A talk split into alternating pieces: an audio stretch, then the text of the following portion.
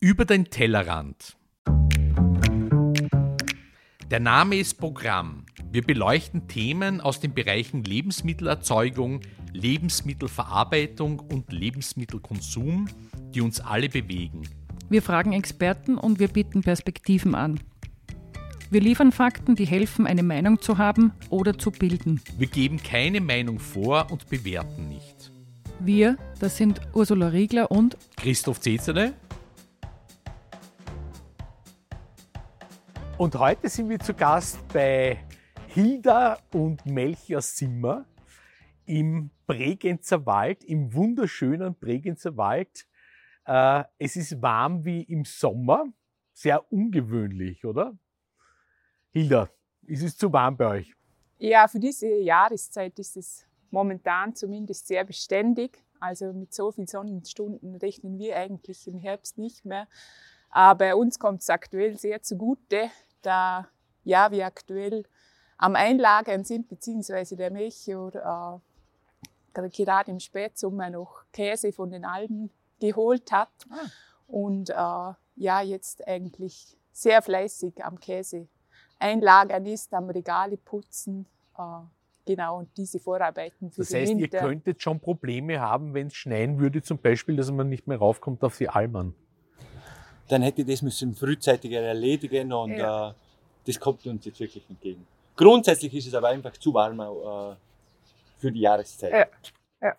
Du, und wenn du sagst, äh, noch den Käse geholt, wie lange holst du von der Alm noch Käse? Also bis wann geht das üblicherweise? Es kommt immer darauf an. Auf den Hochhalten habe ich den Käse schon geholt. Die mhm. Hochhalten sind auf circa 1700 Meter. Mhm. Uh, und jetzt hole ich es auf niedergelegenen uh, Alpen äh, zum Beispiel morgen und das, da reden wir von 1100, 1200 Meter. Das okay. geht dann noch länger. Aber die produzieren jetzt auch noch oder der Nein, ist schon gelagert eine der Zeit ist lang? Schon gelagert. Bei mir ist es ja so, dass ich den Käse mit ein, zwei Monaten kaufe ja. und den weiterhin äh, selber pflege dann. Mhm. Also in die verschiedenen Reife. Das heißt, ihr macht den Käse eigentlich nicht, sondern ihr reift den Käse. Ganz genau. Und das ist ein arbeitsteiliger Prozess. Da arbeitet ihr mit Sennereien zusammen, mit Almern? Wie funktioniert das? Ja, da müssen wir vielleicht noch etwas äh, weiter ausholen. Ja, also wir sind beide Kinder der Landwirtschaft, also sowohl ich als auch Melchior sind beide auf einer Landwirtschaft ausgewachsen und wir wissen natürlich, wir kennen diesen jahreszeitlichen Ablauf, was wirklich an Arbeit dranhängt. Äh, dann war es so, dass Melchior war 20 Jahre äh, auf der Bank beschäftigt, äh, hat dann Anfang 2000. Ende 20. Ende 2020 mhm. äh, seinen Bankenjob an den Nagel gehängt. Also ganz frisch eigentlich noch. Ja, ja. vor mittlerweile zweieinhalb Jahren. Und wir haben uns dann entschieden, äh, im Frühjahr äh, ja, aufs Vorsäß zu gehen. Also das ist die Vorstufe der Alm. Für Wiener, ja? Ja, genau. Was bedeutet das? Äh, der Bregenzer Wald ist ja bekannt für die drei Stufen Bewirtschaftung. Das äh, läuft wie folgt ab. Man gibt einen Talbetrieb, wo wir jetzt sind, mhm. in der Vorsess, das ist auf 11, 1200 Meter und dann auf die Alp und dann geht es genau wieder retour. Und somit wird im Frühjahr das Vorsess wo äh, bewirtschaftet, mhm. wo auf diesen 1200 Metern liegt und nachher geht man auf die Hochalp und dann wieder retour. Das heißt, die Tiere werden auch, die wandern quasi ja, im Jahresverlauf genau, und genau. gehen auf mehrere Stufen genau. auf die Alm und dann wieder runter. Genau. Mhm. Ja, wandert der Käse mit? Nein. das heißt, der wandert zu mir. Ja. ihr habt dann also Käse aus unterschiedlichen Höhenlagen. Genau. Mhm. Das, das, merkt man natürlich nachher auch dem Käse an. Mhm. Je nach äh, äh, Lage sind äh, mehr oder weniger Kräuter drinnen. Und das ist vielleicht auch ein ganz wichtiger Punkt, bei, wo wir sehr darauf achten, dass äh, bei uns eh eine extensive Bewirtschaftung erfolgt. Das ist auf den Alpen eh schon sehr typisch, aber in den Talregionen ist es leider bei uns auch schon so, dass man mit äh, Kunstdüngern und solchen Zusatzmitteln arbeitet und da achten wir sehr darauf bei der Auswahl vom Käse, dass das nicht drinnen ist. Mhm. Genau, und ja, wie gesagt, wir waren einen Monat äh, in der Vorsaiszeit quasi in den Bergen, hatten wie viele Kühe dabei? 30 Kühe, 10 Kälber, 35 Schweine und was mir der Melchior verschwiegen hat, noch 80 Rinder. Kleinigkeit. Genau, die waren dann draußen, die durften wir jeden Tag zählen und dazu noch unsere eineinhalbjährige Tochter Ui. im Anhängsel quasi. Und äh, ja, da sind wir einfach extrem rotiert, beziehungsweise Melchior. Also ich hatte quasi äh, ja eh im Haus meine Arbeit, aber er ist wirklich richtig rotiert. Gut, du bist äh, rund um die Uhr diese- oder? Das hört ja. ja. nie auf, die Arbeit dann da oben. Ganz stimmt genau. Die Routine hat natürlich gefehlt. Mhm. Ich habe das jetzt die letzten zwei Jahre auch gemacht. Und dann äh, ist es wie überall. Man braucht die Praxiserfahrung. Ich habe es natürlich schon vom elterlichen Betrieb noch gekannt, aber die Dimension war im Nachgang doch sehr sportlich. Genau. Jetzt muss ich noch einmal nachfragen. Also ihr geht's auch mit auf die Alma? Jetzt nicht mehr? Ich nur einmal. genau. Ich habe einen relativ großen Verschleiß. Im zweiten Jahr ist die Schwiegermutter mitgegangen. Die kommt auch nicht mehr. Ah, ich glaube, mit der würde ich es richten. Und äh, in dem äh, Frühjahr ist meine Mutter mitgegangen. Ah ja, Ja. jedes Jahr wer Genau. anderer. Also Jedes Jahr für Kost- sonst jemand das. Kost und Logis. Ich hoffe, ihr habt genau. eine große Verwandtschaft. Du machst den Käse aber nicht alleine dort. Genau, und also auf was ich hinaus wollte, dieser Tag war so gefüllt mit Arbeit, beziehungsweise auch äh, ja, mit der Sorge um die Tiere, dass denen gut geht, dass sie rauskommen, dass sie wieder in den Stall kommen, dass sie gemolken werden. Äh, dass für uns, das war so wie ein, äh, ja, da ist uns wirklich ein Licht aufgegangen, wo wir gesagt haben, also wirklich das Käse herstellen auch noch dazu und vermarkten, das geht nicht. Also wer kann das schaffen? Und Mhm. äh, ja, das ist auch dieser Vorwurf, den den Landwirten auch öfters gemacht wird, dass man sagt, ja, die produzieren nur und schauen nicht auf die Vermarktung. Aber für uns ist ganz klar, wann sollen die das machen? Weil wenn man auf die Tiere gut schaut und dass die Felder gepflegt sind, äh, ja, dann muss diese Vermarktung einfach auf eigene Beine gestellt werden. Und hier haben wir eingehakt, dass wir gesagt haben, wir kaufen handgesenden, ausschließlich handgesenden Käse aus der Region ein, pflegen diesen auch händisch bei uns im Reifelager und übernehmen quasi einen Teil dieser Vermarktung, Ja. dieser landwirtschaftlichen Produkte, die hier im Bregenzer Wald gemacht werden, weil für den Käse muss, äh, ja, sage ich jetzt einmal, nichts herkutschiert werden. Es ist alles da. Es sind die Kühe da, es ist das Gras da. In der Milch ist alles drinnen, was ein guter, handgemachter Käse braucht. Also das ist für uns wirklich, äh, ja, Regionalität durch und durch. Und sag, gibt es ein Vorbild, wo ihr gesagt habt, das ähm, macht schon jemand so, dass es die Erzeuger gibt und dann die Vermarkter quasi, wo man, man arbeitet gemeinsam, weil nicht jeder alles kann? Oder ist es bei euch gewachsen, die Idee zu sagen, ihr macht die Reifung und die Vermarktung? Die Idee von der Vermarktung ist äh, eigentlich so entstanden, da ich in der Vergangenheit schon ein bisschen Erfahrung mit der äh, Milchwirtschaft gehabt habe, durch das, dass ich Kassier war in einer kleinen Sennerei. Ist einmal eine Frage, aber das, das war ein Nebenjob, der Kassier in der Das war ein, Sennerei. äh, war ein ehrenamtlicher Job. Genau, Ja. neben der Bank. Ja, und in der genau. Bank hast du da schon mit, mit Marketing und so weiter zu tun gehabt? Ja, plump. Nee, gar nichts. Überhaupt nicht. Also da war, war ein echter Bankjob. Marketing ist Hilders Also das ist deine Aufgabe, das, das Marketing. Mhm. Auch ihr seid arbeitsteilig sozusagen. Wir sind total arbeitsteilig. Also, Ist ja wichtig, oder? ja, also ich sage mal so, wir sind eigentlich sehr verschiedene Typen, auch von unserer äh, ja, Herkunft her, was unsere Arbeit betrifft. Also ich war acht Jahre jetzt im Werkraum Regenzer Wald beschäftigt, Mhm. also komme eher aus diesem Handwerks- und Kulturbereich heraus. Melchior ist äh, ja Stück weit schon ein Zahlenmensch, ein guter Organisator. Also er hat das Ganze ja, strategische Mhm. natürlich sehr gut im Blick und ich bringe mich auf der kreativen Seite ein. Und zuerst war meine Meinung immer, dass äh, wir ganz geteilte Bereiche brauchen, dass er quasi äh, die Selbstständigkeit mit, hat mit gut gereiftem Regenzer Wald, dass ich im Werkraum Regenzer Wald beschäftigt bin. Aber jetzt natürlich durch Familie, Kinder, äh, ja, ein Stück weit auch Wachstum ja, ist das Ganze ziemlich gut zusammengewachsen und Mhm. es macht eigentlich auch total Sinn, dass wir uns hier unsere äh, ja, Stärken äh, dementsprechend einsetzen. Mhm. Das heißt, es ist einfach ein bisschen gewachsen, die Idee einfach, oder? Genau, Im Laufe der absolut. Zeit. Mhm. Stimmt. Aber lustig ist, dass ihr eigentlich beide Quereinsteiger seid, letztendlich, oder? Total, ja. Mhm. Also von den Wurzeln her natürlich nicht, aber ja, äh, ja die letzten 20, 25 Jahre Melchior noch eher als ich. Äh, also hat mich die Landwirtschaft jetzt Mhm. wenig berührt. Ja. Hilft Also- es? Weil wir haben ja immer wieder komplette Quereinsteiger oder auch wirklich über Generationen schon aus der Landwirtschaft kommen in unserem Podcast, ganz unterschiedlich. Ich finde, beides hat was für sich, aber hilft es euch, dass ihr sagt, ihr könnt Dinge machen, ohne sozusagen im Hinterkopf irgendwelche Rituale oder Traditionen zu haben, sondern ihr fangt es ganz neu an in der Reifung und in der Vermarktung, weil wenn wenn du sowas immer machst, denke ich mal, ist es oft schwer, was Neues auszuprobieren oder auszubrechen. Ich, ich spürt das bei euch eine Rolle? Greift ihr eher auf die Erfahrung von früher aus der Landwirtschaft zurück oder eher auf das Erfahrungen aus ganz anderen Branchen, aus denen ihr kommt?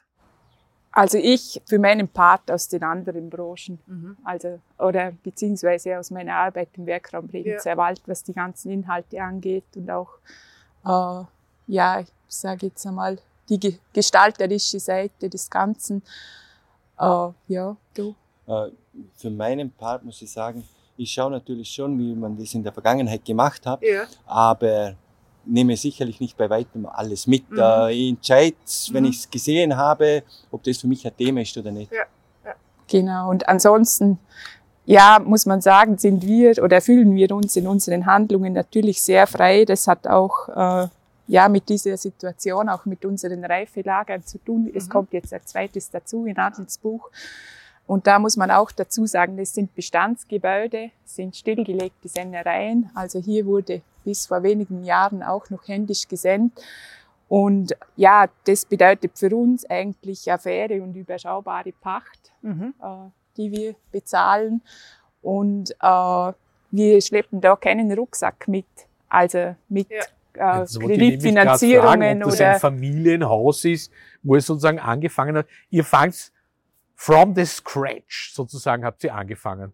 Haus gepachtet, Genau. mit den Senden, mit den Bauern geredet, dass ihr den Käse herkriegt, Konzept neu gemacht, Mhm. alles neu. Jupp. Alles neu. genau. Genau, und aber ja, unser Zugang oder eigentlich Melchios Zugang noch mehr, ich habe eh schon gesagt, er ist eigentlich der Zahlenmensch von uns beiden, ist ja, und die Fixkosten möglichst gering zu halten. Also, dass wir da keinen großen Rucksack mitschleppen müssen, damit wir auch einen fairen Preis letztendlich auch an die Konsumenten beziehungsweise ja, unsere Bestellerinnen und Besteller Mhm. äh, weitergeben können. Also dass wir das Ganze nicht einfach zu groß Ja. aufblasen, beziehungsweise ja, Marketing und Verkauf, an wen verkauft ihr eigentlich den Käse?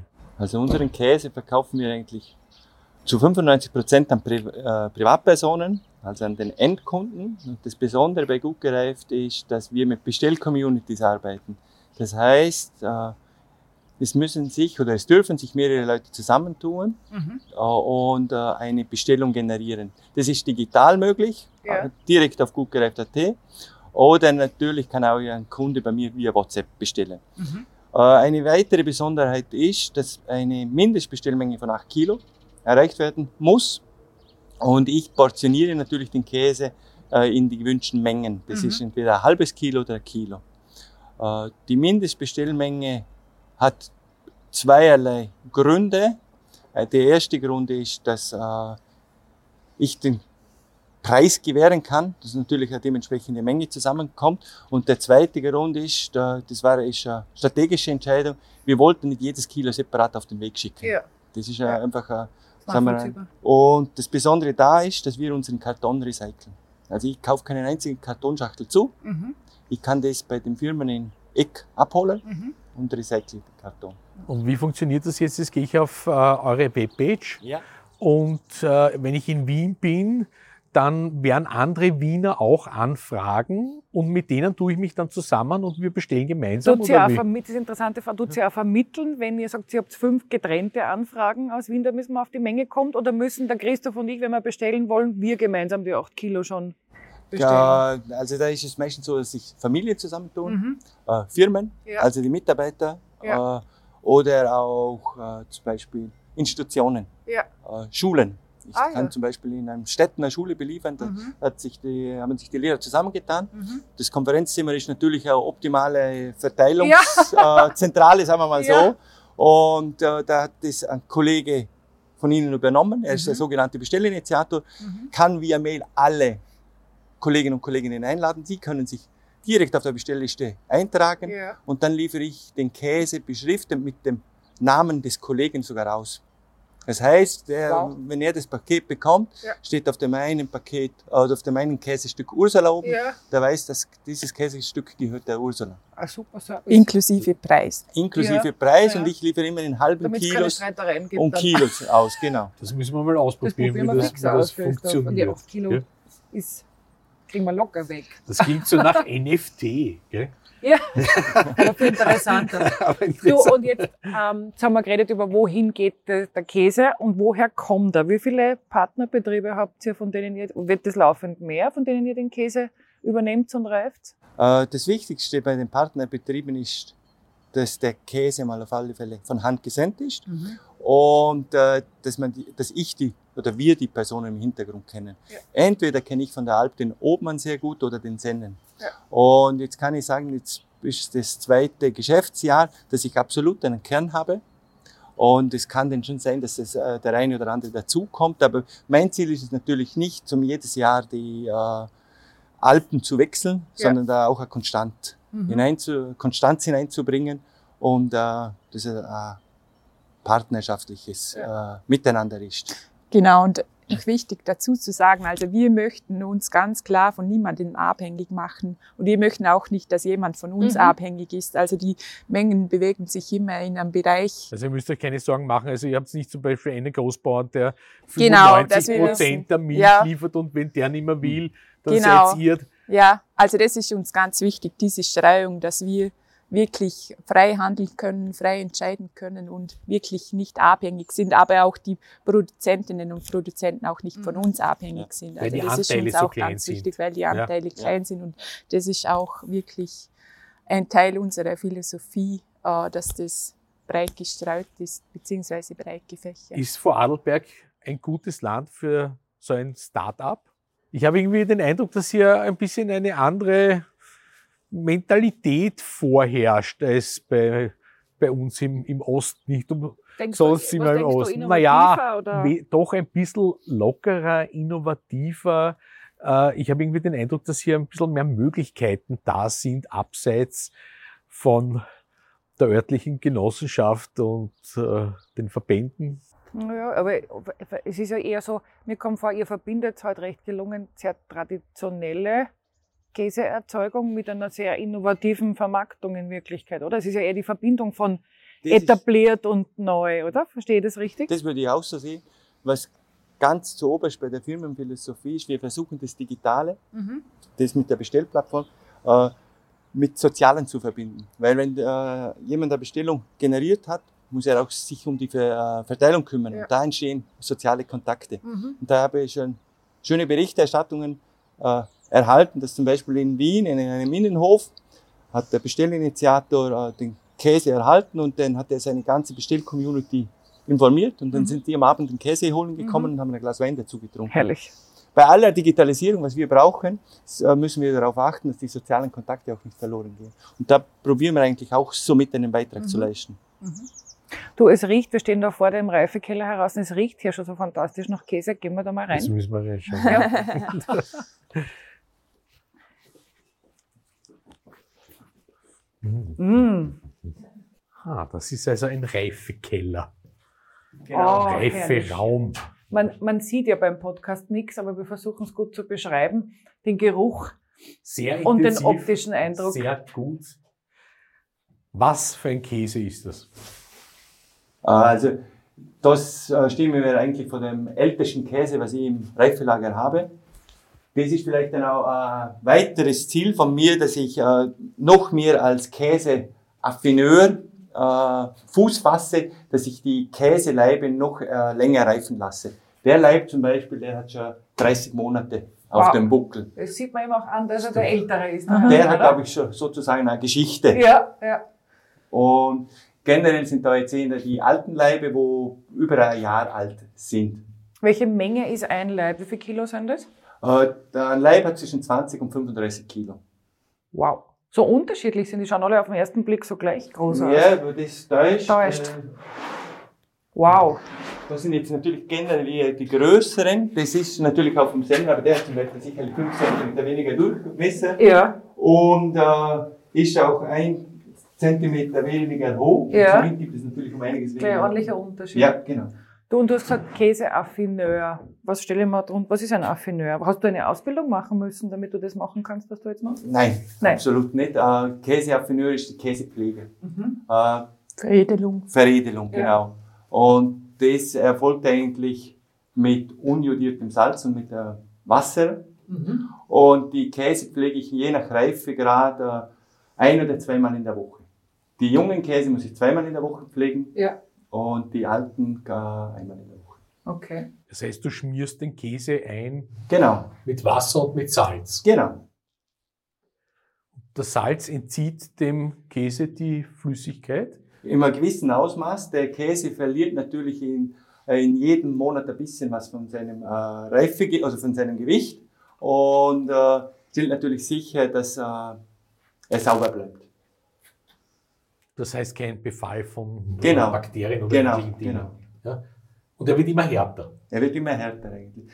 Das, was aber einen ganz guten Käse auszeichnet, auch wenn er ein gewisse Alter hat, dass er noch, äh, sagen wir, cremig und weich ist. Also ganz hart sollte er nicht werden. Du ist, ähm, ich habe es vorher betont, handgeschöpft. Ist Bio bei euch ein Thema oder spielt das hier keine Rolle? Oder habt ihr noch andere Qualitätsstandards, die ihr mit eurem Bet oder nach denen ihr eure Betriebe aussucht?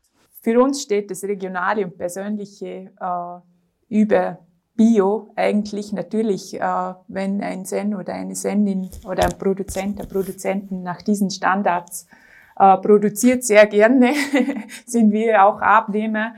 Aber wir wissen, wie die Leute arbeiten und das ist für uns das Wichtigste.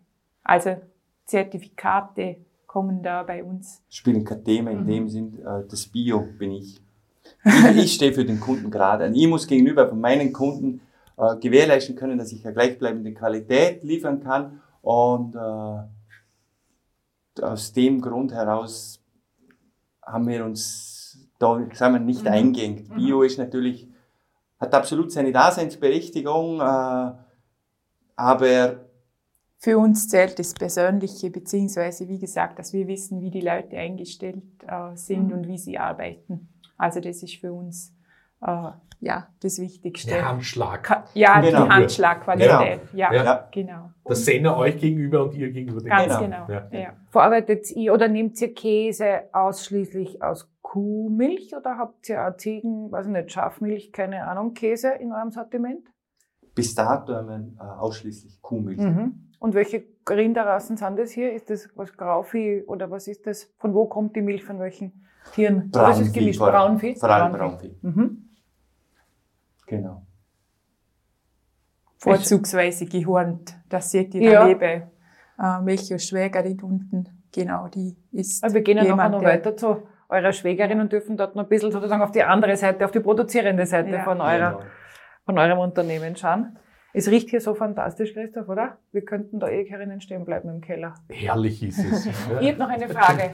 Jetzt stehen wir da vor den sehr reifen. Wenn ihr eure Kunden anschaut, sind eher die stärker gereiften nachgefragt bei den Kunden oder eher die frischeren Käse oder ist das, geht das ganz gemischt durch? Äh, grundsätzlich kann man sagen, es ist gemischt. Mhm. Äh, die Herren essen lieber den würzigen und die Frauen lieber den milden Käse. Ist jetzt Aha. eine Wahrnehmung, wo ich die letzten Ja. Monate oder Jahre machen konnte. ja. Und wie ist es euch gelungen, überhaupt den Kundenstock aufzubauen? Das ist ja nicht so einfach. Du sagst, du sitzt an einem Ende von Österreich und ihr habt offensichtlich auch in Wien Kundinnen und Kunden. Wie gelingt es, das aufzubauen? Ja, also wir haben den Großteil unserer Kundinnen und Kunden in Innerösterreich, Oberösterreich, Niederösterreich, Mhm. Wien, diese Achse. Und ganz viel einfach über Mundpropaganda. Mhm. Also, Da hat es eine Bestell-Community gegeben. Mhm. Dann hat ein sogenannter Subbesteller hat das dann selber in die Hand genommen, in der Firma, in dem, im Familienkreis, in der, im Verein Mhm. und hat das, äh, selber diese Mindestbestellmenge erreicht Ja. und bestellt jetzt regelmäßig selber. Und erzählt weiter, empfiehlt weiter und Genau. so. weiter. Super. Wie man es wünscht eigentlich wahrscheinlich, oder? Man sagt, das ist, Empfehlung ist ja die beste, das beste Marketing eigentlich. ja, genau. Und für uns ist das einfach auch äh, ganz eine gute Möglichkeit, ich sage jetzt einmal maßvoll zu wachsen, weil das Mhm. für uns auch wichtig ist. Also wir möchten das Ganze nicht irgendwie groß aufblasen. Wir möchten gut davon leben können. Mhm. Das ist uns wichtig. Wir äh, ja, haben auch zwei Kinder zu Hause.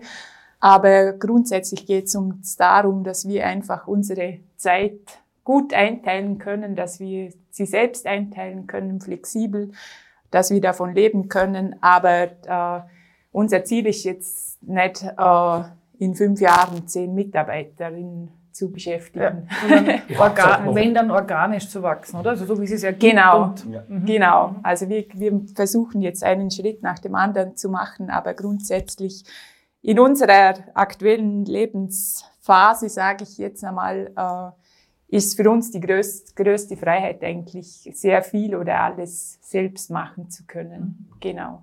Natürlich haben wir Helferinnen und Helfer äh, zu Hand. Äh, alles können wir bei weitem nicht selbst stemmen, aber ja, grundsätzlich möchten wir das Ganze selbst gestalten können, um das geht. Und frei entscheiden können, genau, ohne große Und Risiko, Abhängigkeiten. risikolos wachsen. Ja, Genau. genau. Stück Und ohne, für Stück, Ja, Step ja. by Step. Genau, und ohne großen Rucksack Mhm. äh, dabei. Also Genau. Aktiengesellschaft werden wir keine. Never say never. Wir suchen euch in zehn Jahren noch. Ja, komm, der denkt ja doch noch mal. Na super, sehr spannend. Christoph, ich glaube, wir schauen weiter, oder? Ein paar Häuser weiter zu eurer Schwägerin und schauen uns an, was die uns noch zu erzählen hat zu eurer Partnerschaft. Ein sehr, sehr schöner Besuch, ein sehr schöner Raum. Vielen Dank für die Einblicke und für eure Zeit. Danke Danke. auch. Für euren Besuch. Danke euch. Wenn euch diese Episode gefallen hat, freuen wir uns über ein Abo und weitere Informationen findet ihr auf der Website Tellerant.io.